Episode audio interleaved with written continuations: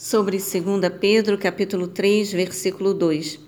Para que vos lembreis das palavras que anteriormente foram ditas pelos santos profetas, bem como do mandamento do Senhor e Salvador, que os vossos apóstolos vos ensinaram. A maioria dos cristãos carece mais de ser relembrada das verdades bíblicas fundamentais do que informada. Versículo 3. Antes de tudo, considerai atentamente que nos últimos dias surgirão escarnecedores anunciando suas zombarias e seguindo suas próprias paixões. Os dias que marcaram a primeira vinda de Cristo e o início da Igreja são considerados os últimos dias em relação aos dias preliminares e preparatórios do Antigo Testamento. A era cristã é o período escatológico da história da humanidade e o auge do cumprimento das profecias bíblicas.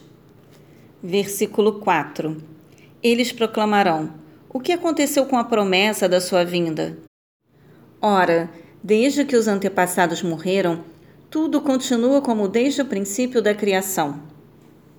Os precursores do gnosticismo procuravam minar a fé dos cristãos, argumentando que já havia passado muito tempo desde a morte de Jesus e de alguns de seus grandes discípulos, como Estevão, Tiago, irmão de João, e outros e tudo continuava como no tempo dos patriarcas do Antigo Testamento.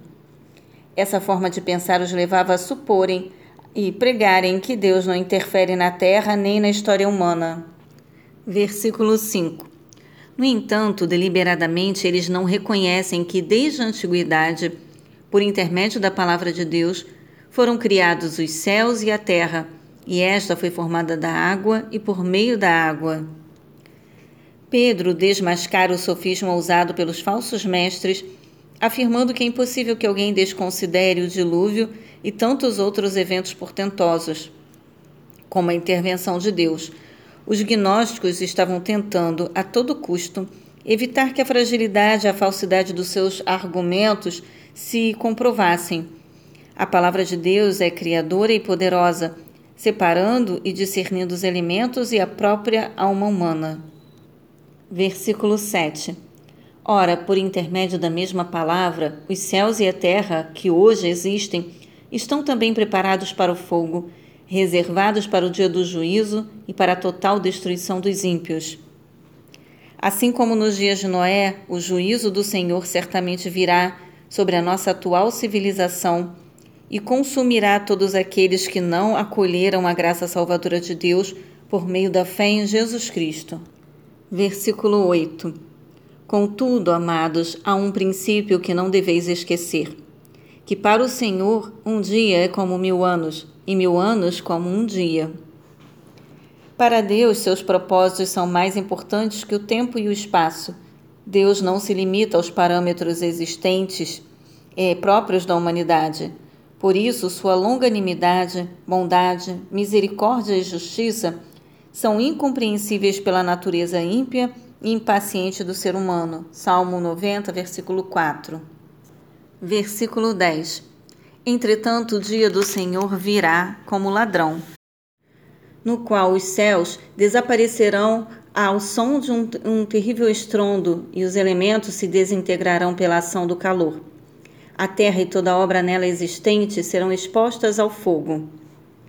Temos aqui mais um eco das palavras de Cristo, Mateus 24, 43, Lucas 12, 39, Isaías 2, 11, 17 e 20, Amós 5, 18, 1 Tessalonicenses 5, 2.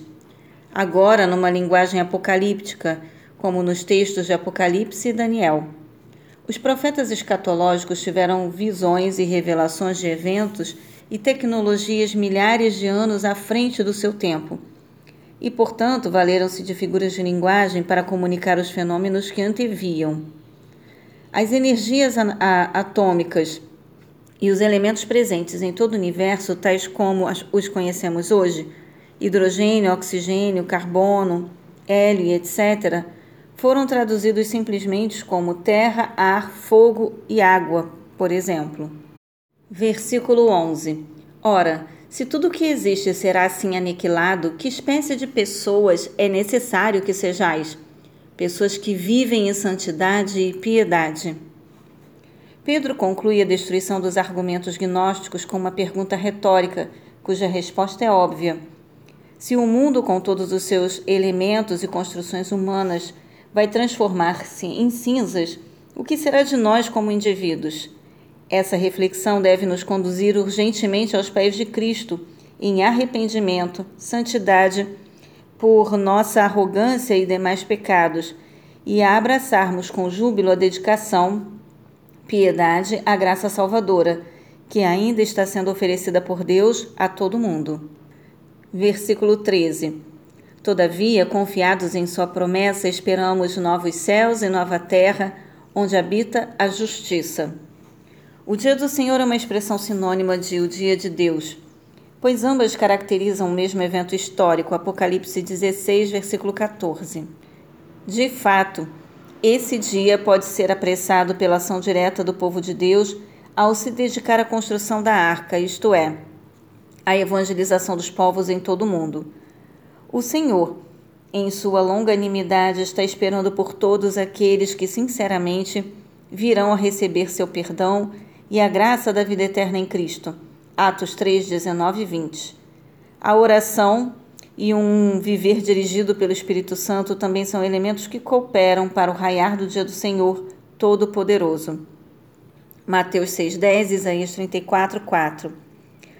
Portanto, os salvos não devem torcer por calamidades nacionais e mundiais, mas sim cooperar para a evangelização e santificação de todas as demais pessoas sobre a face da terra Haverá novos céus e uma nova terra, ou um mundo renovado, onde a justiça viverá conosco.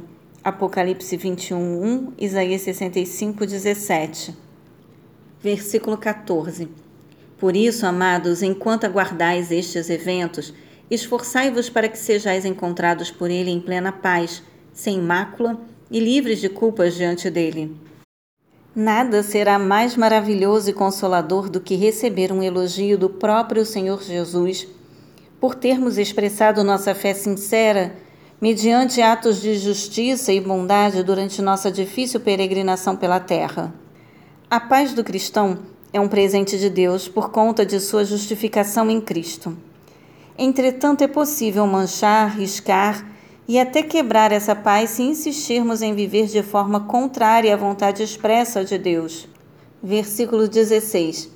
Ele escreve do mesmo modo em todas as suas epístolas, discorrendo nelas sobre esses assuntos, nas quais existem trechos difíceis de entender, os quais são distorcidos pelos ignorantes e insensatos, como fazem também com as demais escrituras para a própria destruição deles. Pedro alimentava a mais elevada consideração pela vida e ministério do apóstolo Paulo e fez questão de atribuir aos escritos bíblicos de Paulo a mesma autoridade inspirada por Deus nos textos sagrados do Antigo Testamento.